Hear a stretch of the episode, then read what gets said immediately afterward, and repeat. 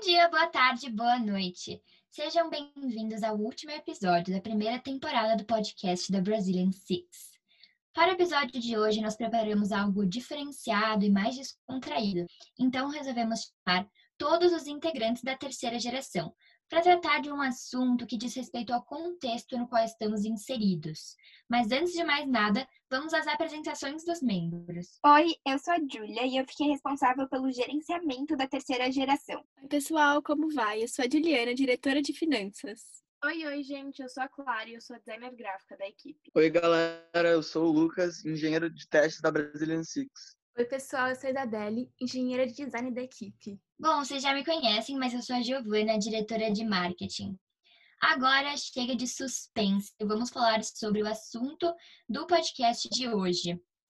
Atualmente nós estamos inseridos em um cenário de pandemia por conta da propagação do coronavírus. Dessa forma, nós estamos submetidos ao isolamento social.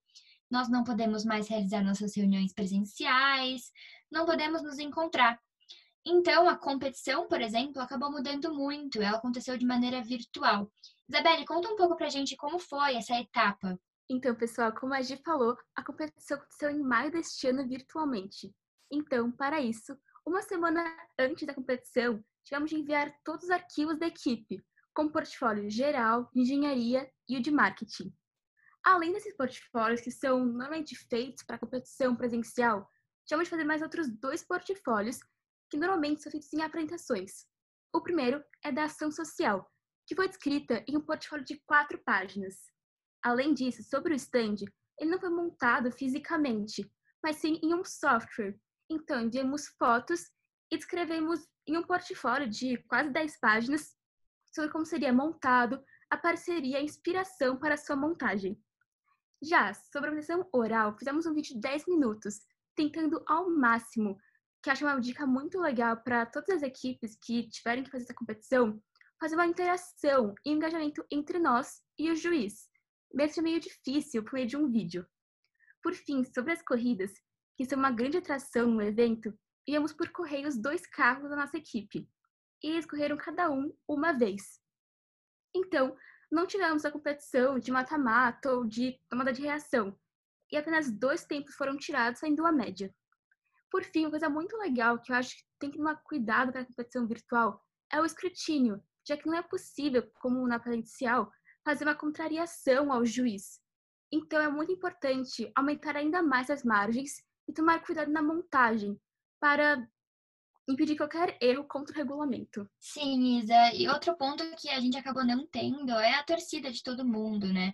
Porque como a competição foi realizada virtualmente, tudo foi transmitido através de uma live no Facebook e as plataformas online agora estão começando a ser muito utilizadas. Eu acho que a Júlia pode contar um pouco para gente sobre como está sendo o uso dessas plataformas para manter a comunicação entre todos os integrantes nesse novo cenário. Então, o que eu achei que foi muito bacana foi que, com a pandemia, a gente começou a se familiarizar muito mais com o uso das plataformas online. Então, o Zoom, por exemplo. E aí, o que foi interessante é que agora a gente se encontra bem, bem mais, assim, obviamente de forma online. Então, a gente tem uma reunião semanal e, e aí é muito interessante que a gente vê como está o andamento em cada parte do projeto, se alguma área está atrasada. E, e antes da pandemia, a gente não tinha essa familiaridade. E, e aí, às vezes, como tinha que ser um encontro presencial, às vezes algum membro não podia por algum compromisso, e aí a gente acabava não se encontrando. Então, é, com as plataformas online ficou bem mais fácil e a gente com, conseguiu ter uma, uma comunicação bem melhor. Com certeza. Agora, no tocante à área financeira, Juliana, o que você pode falar para a gente? Bom, eu acredito que o cenário financeiro foi um dos mais afetados pela pandemia, pois o contexto que a gente estava inserido também envolve uma grande crise econômica, o que dificultou muito a captação de patrocínios o que já não era uma tarefa fácil antes. Com isso, a adaptação à nova necessidade do mercado nos abriu portas, uma vez que o uso de máscaras se tornou obrigatório em nosso país.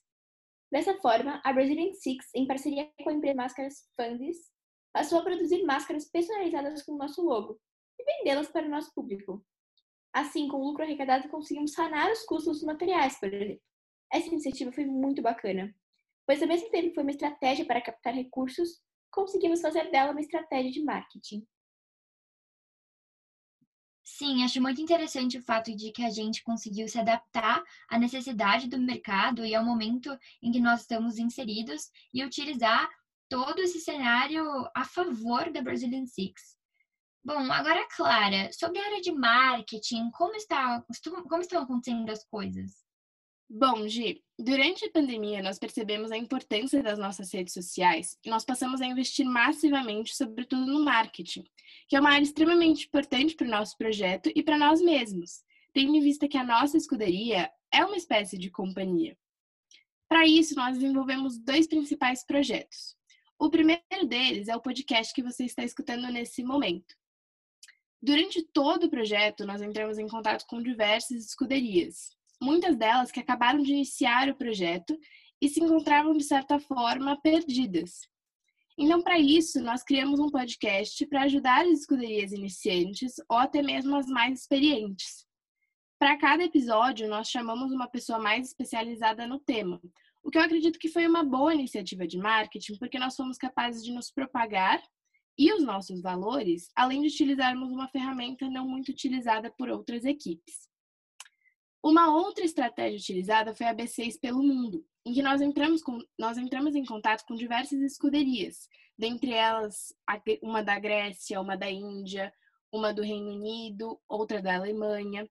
E com isso nós batíamos um certo papo e nós conseguimos conhecer mais as outras escuderias. Então era uma troca de experiência muito interessante, porque nós conseguimos entrar em contato com outras realidades. Além disso, ela foi extremamente positiva, porque após a reunião, nós publicávamos uma foto com a escuderia e vice-versa, o que foi extremamente positivo porque nós conseguimos diversos seguidores. Bom, em suma, eu acho que a principal dica que a gente tem que passar é que nós temos que explorar ao máximo as nossas redes sociais. Então, essas ferramentas existem, elas estão aí para serem utilizadas.